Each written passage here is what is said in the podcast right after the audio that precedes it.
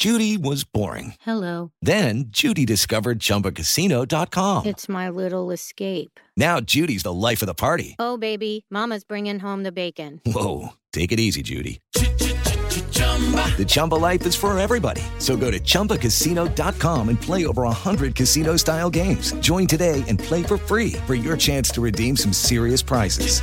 chumba ChumbaCasino.com. No purchase necessary. Void where prohibited by law. 18 plus terms and conditions apply. See website for details. Así sucede con Carlos Martín Huerta Macías. En este podcast recibirás la información más relevante. Un servicio de Asir Noticias. Y aquí vamos a nuestro resumen de noticias. Anuncian la rehabilitación de la 16 de septiembre. La van a arreglar desde la 17 Oriente Poniente hasta el Zócalo. Pero a partir de la 7 Oriente Poniente y hasta el Zócalo será peatonal. Ya se va a poder caminar y solo caminar frente a la catedral. De la 7 Poniente a Reforma es un proyecto que ya incluye la peatonización de la 7 Poniente a Reforma. Y de las 17 de las 7 sigue habiendo el acceso, ya platicado con los vecinos, con los hoteleros, con los estacionamientos. Un proyecto muy muy importante. El, el icono del estado es la catedral. Necesitamos tener una catedral hermosa, ya la tenemos, y también una ciudad que reciba a los visitantes de manera adecuada y que potencie la economía y el turismo de nuestro centro histórico, justo como en la 6 Poniente. Ahí está la voz de Adán Domínguez, él es el gerente de la ciudad de Puebla. La 28 de octubre se manifestó en contra de la expropiación de la cuchilla. Ellos están preocupados porque se las van a expropiar. Yo diría tiempo al tiempo prometieron expropiar la 46 y no ha pasado nada. Se quedó solo en eso, en buenas intenciones. Con el operativo Héroes Paisanos, en el Instituto Poblano de Asistencia al Migrante brindarán seguridad a todos los que vengan a visitar a sus familias en el verano. En Tepeaca, el gobernador del estado eh, inició la rehabilitación de la presidencia municipal y anunció la construcción de un recinto ferial para nosotros ya es un factor porque si no nos va a generar condiciones. Lo que sí puedo decirles es que de todo lo que pongamos primera piedra y banderazo se va a terminar en el, antes de diciembre del 2024 y lo vamos a hacer de la mano de presidentes y presidentas municipales comprometidos, generando más y mejores condiciones, priorizando el tema de la seguridad pública, que es un tema fundamental e importante. Inició la rehabilitación de la carretera La Colorada a Catlán y la siembra de 10.000 hectáreas de agave mezcalero. Una muy buena noticia para esa región que se encontraba deprimida y que pronto va a florecer en el campo una industria que va a dejarle buena, buena derrama económica. Me da gusto decírselos. Por supuesto, es una muy buena noticia. 111 productores afectados por los incendios forestales en el mes de junio en el municipio de Zacatán recibieron ya sus cheques de indemnización. Así lo da a conocer la Secretaría de Desarrollo Rural. La Cámara Mexicana de la Industria de la Construcción, la CEMIC Puebla y Fonacot lograron un convenio para que los trabajadores de la construcción tengan acceso a créditos preferentes, bien por lo que se está haciendo en la Cámara Mexicana de la Industria de la Construcción aquí en Puebla. Entrega la Cámara de Comercio reconocimientos a 40 policías del municipio de Puebla. Sobre la Canaco, una derrama económica del 4, de 480 millones de pesos prevén los comerciantes con motivo de las vacaciones de verano. Los restauranteros anuncia la Canirac, la comida de apertura de la temporada de chiles en nogada. Esto será en San Andrés Cholula el próximo 25 de julio. Eh, vamos a hacer nuestra comida de inicio de temporada de, de, la comida de chiles en nogada, es el día 25. Es una comida eh, a beneficio, es una comida con causa. Vamos a tener 25 restaurantes de San Pedro participando, más algunos productores que nos van a apoyar con el eh, tema de la sidra local, de cerveza local y algunos otros que, bueno, ahorita nuestro secretario nos da. Un niño cayó a una alcantarilla de 6 metros, esto en la 16 Poniente y la 5 de Mayo. ¿Qué pasa? Que se siguen robando las tapas de las alcantarillas. Y claro que por un descuido una persona se puede ir, como en este caso sucedió con el niño. Entonces hay que hacer una tarea de investigación y dar con quienes compran esas tapas robadas para ponerlos quietos porque por esto han sucedido muchos accidentes. Hay que ponerle un alto al robo de tapas de las alcantarillas. En otras noticias murió un ciclista atropellado en el puente de México. El presunto culpable naturalmente se dio a la fuga. Jesús N es investigado por su probable participación en la privación de la libertad de un médico, así lo dice la fiscalía. Mientras que hombres armados asaltaron una tienda de Herbalife, se llevaron la cuenta y se llevaron las pertenencias de los clientes. Así acabaron con todo. La liberación del sacerdote denunciado por presunto abuso sexual debe ser revisada. Esto es lo que dice la diputada Mónica Silva. Eh, tenemos que revisar que esto no esté sucediendo. Hay que, hay que analizar que no, no vayamos a estar cometiendo eh, el error de que hoy, por estar en estos momentos de, calentamiento electoral, protegiendo, perdón que lo diga de esta manera, a las circunstancias de la ultraderecha, ¿no? Entonces tenemos que hacer que todo el peso de la ley reca recaiga independientemente de quién se trate. Ya en la información nacional e internacional, el padre de familia que amenazó con una pistola a la maestra del kinder en Cuautitlán Izcalli suma denuncias por violencia probablemente va a salir y, el, y, ahí la consecuencia con la maestra no sé cómo vaya a terminar, pero ahí va caminando ese proceso. Formal prisión al soldado Francisco Narváez Pérez, ex integrante del 27 Batallón de Infantería en Iguala, por su presunta participación en la desaparición de los 43 de Ayotzinapa.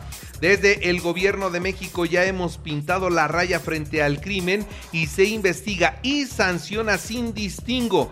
Esto es lo que dice la secretaria de Seguridad Pública, Rosa Isela Rodríguez. La Interpol gira ficha roja en contra de la esposa y hermanos de Genaro García Luna. Sí, hay órdenes de aprehensión en su contra, los quieren también en la cárcel. Los cajeros automáticos más inseguro, donde se percibe más inseguridad en toda la República Mexicana. Ahora, después de los cajeros, el transporte público y después los bancos, esto es lo que revela la encuesta del INEGI. Ahora, las carreteras y los mercados también han crecido significativamente en temas de inseguridad. Ahora, ¿cuáles son los lugares más inseguros del país o por lo menos cómo los percibe la gente? Ahí le va, ahí le va. Se percibe en el primer semestre de este 2023 mayor inseguridad en Fresnillo, Zacatecas. Es el municipio donde más inseguridad se percibe. Fresnillo, Zacatecas. Ciudad Obregón. Ecatepec de Morelos y Naucalpan de Juárez.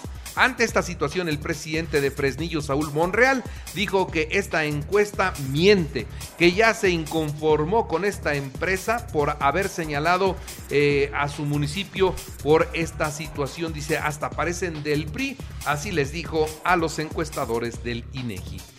El presidente aseguró que se da por notificado de la determinación del INE de no poderse dirigir por su nombre a Xochitl Galvez y anunció una nueva sección en su mañanera. No lo digo yo. ¿Para qué? Para evadir así este llamado del INE y bueno, pues seguirle dando. Dice, para que no me vayan a cepillar, pues ahora lo vamos a decir de otra manera, pero lo van a seguir diciendo. Eh, eh, le van a dar vuelta a la ley. Eso está mal que eh, busquemos siempre la forma de darle vuelta a la ley no es lo correcto. Y bueno, esta nueva sección de su mañanera, no lo digo yo, la inauguró con el expresidente Vicente Fox, quien no está de acuerdo con que mucha gente esté de floja nomás recibiendo dinero de, los programas del bienestar. Dice, se tienen que poner a trabajar. Y bueno, se le fue encima el presidente al expresidente. Eduardo Ramírez Aguilar, actual presidente de la Junta de Coordinación Política del Senado de la República, es un senador de Morena y que se quedó en el lugar de Ricardo Monreal. Bueno, pues apareció con que el muñeco vive en un penthouse de Polanco.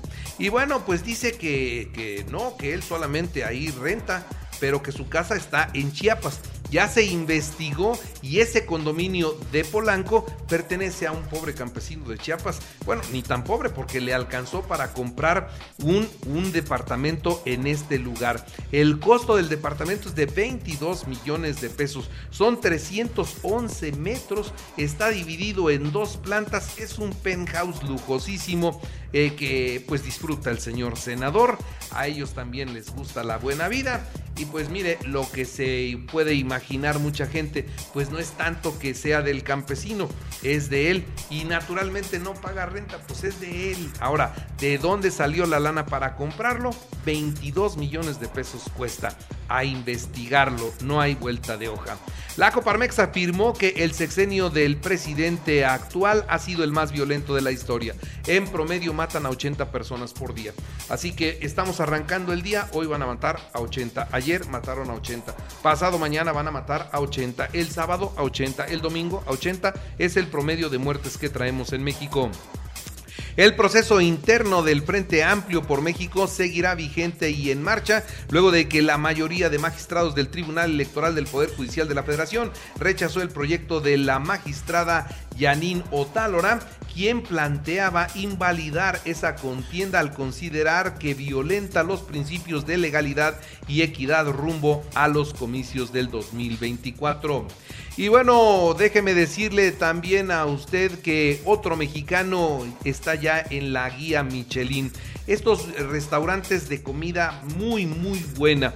Ahora se llama el restaurante Valle del Chef mexicano Roberto Alcocer.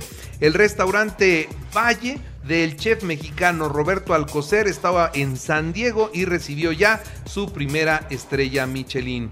Y Ricardo Salinas Pliego el dueño de TV Azteca, de Banco Azteca, de Electra, va a regalar una casa de 20 millones de pesos, autos de lujo y todo esto con motivo de los 30 años de televisión azteca. El que se gane la casa en el lugar de la República Mexicana que la quiera, él le va a poner 20 millones de pesos para que tenga su mansión. Él tiene mucho dinero y lo piensa repartir así con sus seguidores. Bueno, así ha sido su personalidad y así lo anunció ayer. Prevén para el 2028 taxis voladores ya en Estados Unidos. ¿eh? En el 2028, tripulados por personas, ya usted se va a poder desplazar en taxis voladores. En los deportes, Necaxa celebró su centenario en un juego contra el Athletic de Bilbao. Los españoles se quedaron con la victoria 2-0 en Aguascalientes. Atlas 4-2 al Sporting de Gijón en partido de despedida de Julio Furch en el Estadio Jalisco. El Inter de Miami confirma que sí va a jugar Messi y sí va a jugar Busquets en el partido contra el Cruz Azul. En el béisbol, Perico 7-6 al Águila de Veracruz en el segundo de la serie, van 2-0. Baltimore 8-5 a Dodgers en las grandes ligas. En el baloncesto, la selección mexicana 93-64 a Colombia en partido de preparación. Y en el deporte de Puebla, la selección poblana de atletismo sumó tres medallas de oro en los nacionales del Conde. Así sucede con Carlos Martín Huerta Macías. La información más relevante ahora en podcast. Sigue disfrutando de iHeartRadio.